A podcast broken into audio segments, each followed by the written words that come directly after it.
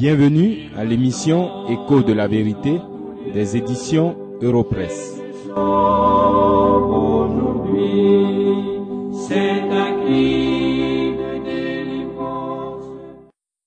Les raisons pour lesquelles les hommes cherchent Dieu sont nombreuses. Prétendre les connaître toutes et vouloir les cerner en 15 minutes, c'est-à-dire le temps que dure cette émission, dépasse de loin mes capacités. Je veux cependant aborder la question avec vous en étudiant un passage des Saintes Écritures, la Bible. Ne pensez pourtant pas que ce sera une étude qui s'adresse à tout le monde en général et qui en fin de compte ne concerne personne. Je veux m'adresser à vous en particulier. C'est pourquoi, cher ami, je vous pose la question suivante qui découle du texte que nous allons lire. Pourquoi cherchez-vous Jésus? Dans les premiers versets du chapitre 6 de l'évangile de Jean, nous avons le récit de la multiplication des cinq pains et deux poissons par le Seigneur Jésus. Le lendemain de ce miracle, la foule se met à chercher le Seigneur qui lui avait fait tant de bien. Je lis pour vous l'évangile de Jean, le chapitre 6, les versets 22 à 27. La foule qui était restée de l'autre côté de la mer avait remarqué qu'il ne se trouvait là qu'une seule barque, et que Jésus n'était pas monté dans cette barque avec ses disciples, mais qu'ils étaient partis seuls. Le lendemain, comme d'autres barques étaient arrivées de Tibériade, près du lieu où ils avaient mangé le pain, après que le Seigneur eut rendu grâce, les gens de la foule, ayant vu que ni Jésus, ni ses disciples n'étaient là, montèrent eux-mêmes dans ces barques et allèrent à Capernaum à la recherche de Jésus. Et l'ayant trouvé, au-delà de la mer, ils lui dirent, Rabbi, quand es-tu venu ici? Jésus leur répondit, En vérité, en vérité, je vous le dis, vous me cherchez non parce que vous avez vu des miracles, mais parce que vous avez mangé des pains et que vous avez été rassasiés. Travaillez non pour la nourriture qui périt, mais pour celle qui subsiste pour la vie éternelle, et que le Fils de l'homme vous donnera, car c'est lui que le Père, que Dieu lui-même a marqué de son sceau. Les personnes dont parle notre texte cherchaient Jésus pour des choses périssables. Cela ressort de la déclaration du Seigneur Jésus au verset 26. En vérité, en vérité, je vous le dis, vous me cherchez non parce que vous avez vu des miracles, mais parce que vous avez mangé des pains et que vous avez été rassasiés. Il est important de préciser ici que lorsque le Seigneur Jésus parle de miracles, il n'est pas en train de cautionner les pratiques populaires et peu recommandables qui sont faites partout au nom de Jésus. Le but du miracle pour Dieu, c'est de glorifier son Fils. Les miracles qu'opérait le Seigneur Jésus établissaient et démontraient au monde que Jésus est le Messie, le Sauveur du monde, c'est-à-dire Dieu lui-même.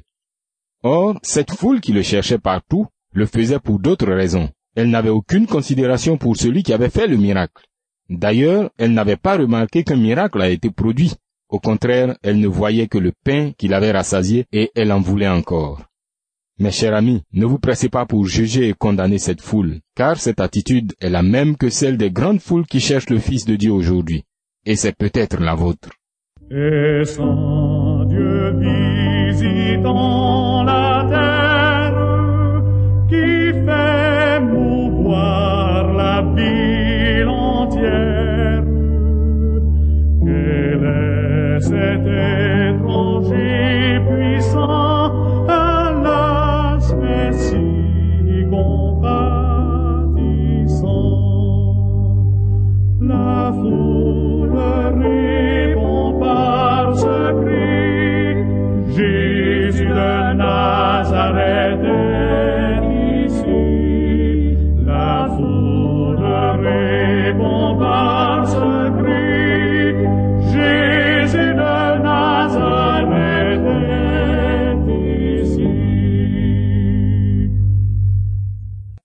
Comme la plupart des gens aujourd'hui, vous cherchez Jésus, mais certainement pour des choses périssables.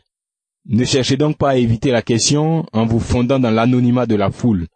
Je m'adresse à vous en particulier, à vous seul. C'est une question essentielle que vous devez examiner pour vous-même et devant le Seigneur. Je veux cependant que vous compreniez bien. Je ne dis pas que vous ne vous consacrez pas assez à votre religion. Vous faites sans aucun doute comme les hommes du texte que nous étudions. Ils ont cherché Jésus avec zèle. Comment cela se voit-il? Le lendemain du jour de la multiplication des pains, ils se sont mis à chercher Jésus. Ils n'ont pas laissé le temps passer. Ils ont fait de cette recherche leur première activité de la journée. Ils vérifiaient les barques qui arrivaient dès le matin pour voir si Jésus y était. Ils ont même effectué la traversée de la mer de Tibériade, toujours à la recherche de Jésus. Certains parmi eux ont probablement perdu la journée de travail et le gain qu'elle leur aurait procuré. Pour l'époque, c'était un sacrifice considérable.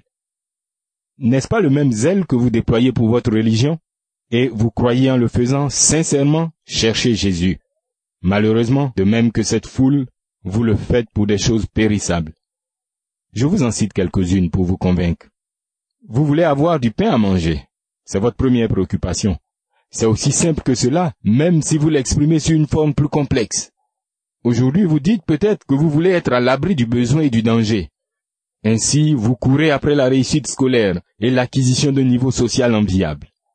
Et dans cette compétition, ce qui est grave, c'est qu'il est impossible de vous distinguer, vous qui portez le nom de chrétien, des incroyants qui n'ont pas d'espérance dans ce monde. Vous dites que vous êtes enfant de Dieu, mais en réalité, vous croyez que votre sécurité dépend de vos possessions.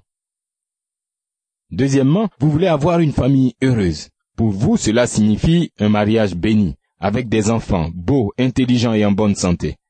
La situation morale et spirituelle de votre famille vous préoccupe peu. La connaissance et la crainte de Dieu ne sont pas enseignées dans votre maison. Pourtant, vous faites tous les efforts pour que ces enfants ne soient pas ignorants de la connaissance de ce monde. Vous êtes même prêt à tout sacrifier pour qu'ils soient instruits dans les meilleures écoles. Et quand après avoir tout essayé, vous n'arrivez pas à l'objectif visé, vous vous détournez du Seigneur, l'accusant de n'avoir pas tenu parole. Or, le Fils de Dieu n'a jamais rien promis de pareil. Cela est bien triste, mais c'est malheureusement cette sorte de croyants que produisent de plus en plus les églises. Le troisième et dernier exemple de choses périssables que je cite permet de comprendre un peu plus cet état de choses. Les églises elles-mêmes travaillent pour leur propre renommée. De nos jours, l'activité religieuse est florissante. Des églises se créent chaque jour. Ceux qui parlent au nom de Dieu sont de plus en plus nombreux. Pourtant, la parole de Dieu est de plus en plus ignorée. D'ailleurs, si vous remarquez de près, le mot pasteur fait plus penser aujourd'hui à un bon à rien et un escroc qu'à un homme consacré à Dieu. Prenez le temps de réfléchir à cela avant de discuter. Dans sa première épître à Timothée, au chapitre 3, le verset 15, l'apôtre Paul déclare que l'Église du Dieu vivant est la colonne et l'appui de la vérité. Vous avez là une bonne définition de l'Église selon Dieu lui-même. Permettez-moi maintenant de vous poser cette question. Parmi les églises que vous connaissez, combien se préoccupent réellement de la vérité? Je veux parler de la vérité concernant le Dieu unique, le Dieu de la Bible, Père, Fils et Esprit, sans lequel il n'y a point de salut. La vérité concernant l'homme pécheur, corrompu, dépravé, incapable de chercher Dieu et de le trouver par ses propres œuvres. Je veux parler de la vérité concernant Jésus-Christ, le Fils unique de Dieu, qui est devenu homme et qui accomplit tout ce qui était nécessaire pour le rachat des pécheurs, le rachat de tous ceux qui croient en lui comme le seul salut des pécheurs. Si vous êtes honnête et que vous regardez de près, il vous sera difficile d'en trouver. La vérité concernant Dieu, la vérité concernant l'homme pécheur, la vérité concernant le salut en Jésus-Christ seul n'intéresse pas les églises. Or, c'est cette vérité qui est la force de l'Église de Dieu. Les églises et dénominations se glorifient au contraire de leurs réalisations et conquêtes. Les sujets à l'ordre du jour sont les suivants. J'en cite juste quelques-uns. Quelle étendue géographique couvre notre dénomination? Combien d'assemblées et paroisses avons-nous? Combien de docteurs avons-nous formés? Combien d'œuvres sociales avons-nous réalisées? Et enfin, quelle importance nous accordent les autorités politiques et administratives du pays? Ce sont là les préoccupations de l'Église que vous fréquentez, n'est-ce pas? Reconnaissez-le avec honnêteté.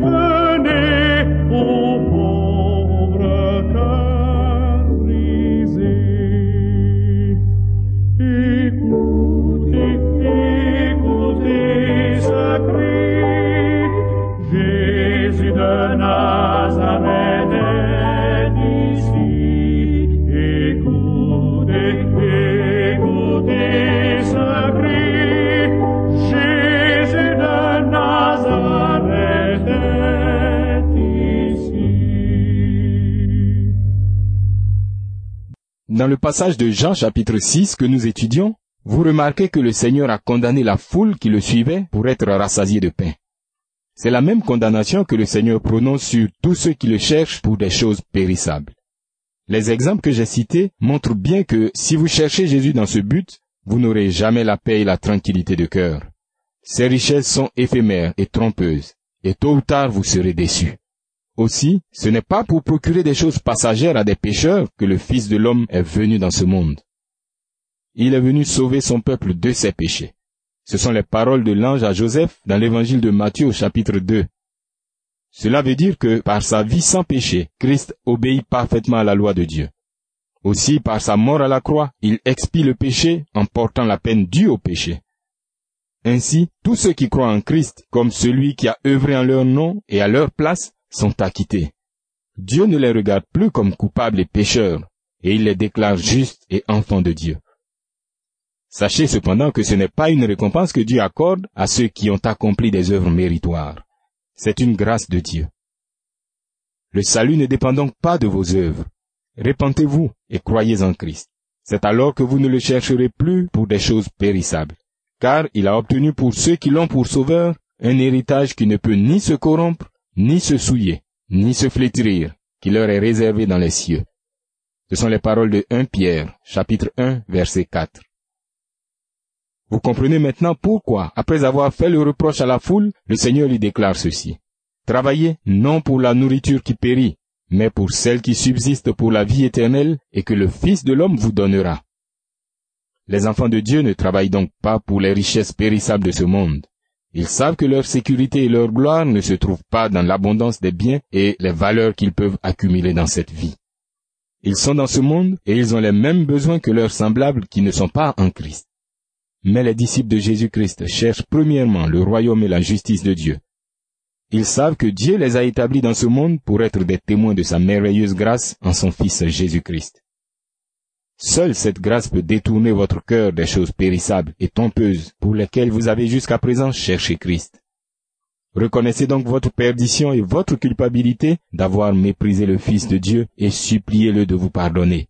Il vous entendra et vous sauvera, car il a promis d'accueillir tous ceux qui se tournent vers lui de tout leur cœur. Si vous